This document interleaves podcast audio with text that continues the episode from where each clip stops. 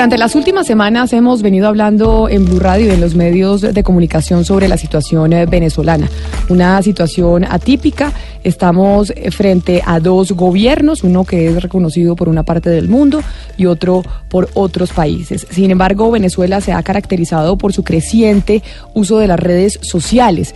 Twitter es una de las redes más utilizadas en Venezuela y de hecho es uno de los países en donde más usuarios hay de redes sociales por cuenta de la información que no se puede obtener a través de medios de comunicación que se han acabado o que simplemente han sido bloqueados por el eh, gobierno de ese país. Por esa razón, Gonzalo, hablemos de lo que está pasando con el Internet en Venezuela, que se había convertido en una alternativa para que los ciudadanos eh, del vecino país pudieran estar informados. Camila, de alguna u otra forma, la conexión a Internet en Venezuela, es paupérrima por la calidad de la misma. Sin embargo, se ha visto que en los últimos días ha habido un intento de bloqueo páginas caídas, eh, eh, mm, redes sociales que no funcionan, llámese Twitter, llámese plataformas como YouTube, llámese plataformas como Instagram. Y sobre todo esto en los momentos en los que la oposición tal vez hace algún comunicado, tal vez en los momentos en el que el presidente interino Juan Guaidó tiene algún discurso. En esos momentos se puede ver una caída del Internet, sobre todo en las plataformas como Twitter, como Facebook, como Instagram o como YouTube, que al final, Camila, son y oyentes las plataformas que le muestran al venezolano lo que realmente está ocurriendo en el país, porque lamentablemente los medios de comunicación solo están parcializados hacia un lado de la historia, en la mayoría el lado oficialista. Conseguimos hablar y que nos atendieran, Camila, mm, unos hackers eh, se denominan NetBlock Organization. Es una organización, valga la redundancia, que chequea el bloqueo del Internet en el planeta. Son hackers, se encuentran en Londres, pero por ende, obviamente no nos pueden dar sus nombres. Así que están con nosotros en línea. Yo quiero que usted los presente, les haga la primera pregunta y podamos entender un poco cómo funciona esto del bloqueo del Internet por parte del gobierno venezolano sobre los usuarios en ese país. Pero antes de empezar eh, con la entrevista, Gonzalo, ¿por qué no nos dice cómo los conseguimos? Es decir, sabemos que no pueden dar eh, sus nombres, pero hagámosle una explicación a nuestros oyentes específicamente sobre cómo logramos entrar en contacto con ellos y por qué la importancia de estos personajes. Básicamente, Camila, cuando uno entra en Twitter y uno coloca el siguiente usuario, NetBlocks ORG, uno se va a dar cuenta que hay una cuenta con el chulito azul que va reportando casi que minuto a minuto el comportamiento del Internet en todo el planeta.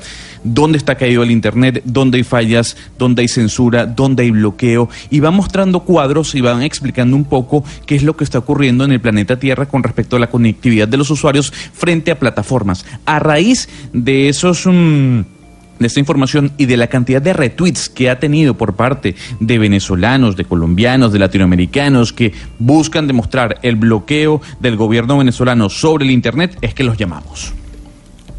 Pues démosles la bienvenida. Muchas gracias por estar con nosotros aquí en Mañanas Blue, en Blue Radio. Y pues quizá la primera pregunta referente a todo lo que nos ha venido explicando Gonzalo es cómo ustedes han podido detectar las interrupciones del servicio de Internet en Venezuela. ¿Qué sistema han utilizado? So we used uh, a set of internet measurements which tell us how the internet is working for users across Venezuela. So over a thousand uh, vantage points, uh, experiences from users from their devices, from mobile phones, from laptops, from desktop computers, to really understand how the internet's working. And at scale, we've seen uh, at great detail uh, whether the internet is working, whether it isn't working, and what is working and at what time. This has shown us that there are some very interesting um, forms of filtering in effect. This is quite an unusual phenomenon, um, and it's quite rare to have such precise filtering. And this filtering is, is really coordinated to match some of the, the periods of, of speeches Bueno, Camila, básicamente nos comenta que utiliza diferentes instrumentos que estos le van diciendo cómo funciona el Internet en Venezuela. Dice que tiene muchos puntos de referencia sobre la experiencia de los usuarios desde sus dispositivos como son celulares, laptops, eh, portátiles, computadores de escritorio, todo esto para entender cómo está trabajando el Internet. Eh, dice que pues han visto con gran detalle cómo funciona o no el Internet, qué funciona y a qué hora funciona.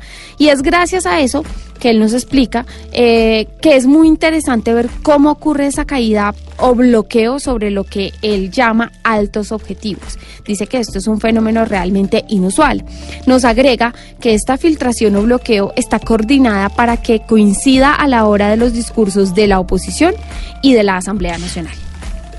Pero ahora, ¿qué es lo que hace realmente el gobierno de Maduro para censurar el Internet? Well, first of all, we've seen uh, mass scale disruptions, shutdowns, or blackouts of the internet. Uh, these have lasted 28 hours or longer, and during these periods, people have had very little or no access uh, to the outside world while the internet is shut off. Uh, apart from this, there is also this more targeted kind of disruption that we've been seeing more of. And this is really concerning because people don't even know uh, that there's something wrong. They blame their Wi Fi, they say that the internet is slow. But when you look at the technical evidence, you can see that this is a form of filtering, that this is actually an intentional disruption to block or censor content. And it's not transparent at all. It's, it's quite difficult to differentiate. Gonzalo, él nos dice que ha visto destrucciones masivas, apagones y caídas que han durado 28 horas. Esto para que la gente no tenga acceso a la Internet y así, a través de estos bloqueos, pues puedan destruir sus objetivos. Eh, nos dice que lo que realmente es preocupante es que la gente ni siquiera sabe que pasa algo, que hay algo malo. Ellos culpan pues a su, a su red Wi-Fi. Dicen que el Internet es lento, que es malo.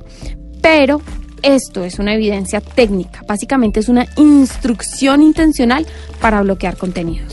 Pero entonces, ¿en cuáles situaciones ustedes han detectado los niveles más altos de censura?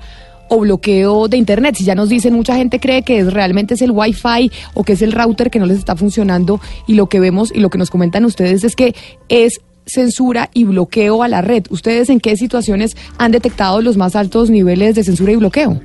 The demonstrations have been the peak of the censorship because during demonstrations we saw both forms of filtering, both the total blackouts in flashpoints for demonstrations, uh, as well as as well as degree of filtering. We also um, saw saw this happen during the military sublevation um, a few days earlier. So uh, there's a set of uh, techniques in play, and they're all done in coordination to really prevent uh, opposition voices. Pues Camila, Él nos dice que en la demostración ellos vieron como varias formas de flashpoints de filtración. Esto es, esto es más o menos como especies de bloqueo. Nos dice que el pico de la censura se ha dado durante las sublevaciones militares que han ocurrido. Esto es básicamente y tiene como objetivo evitar que se hagan escuchar las voces de la oposición.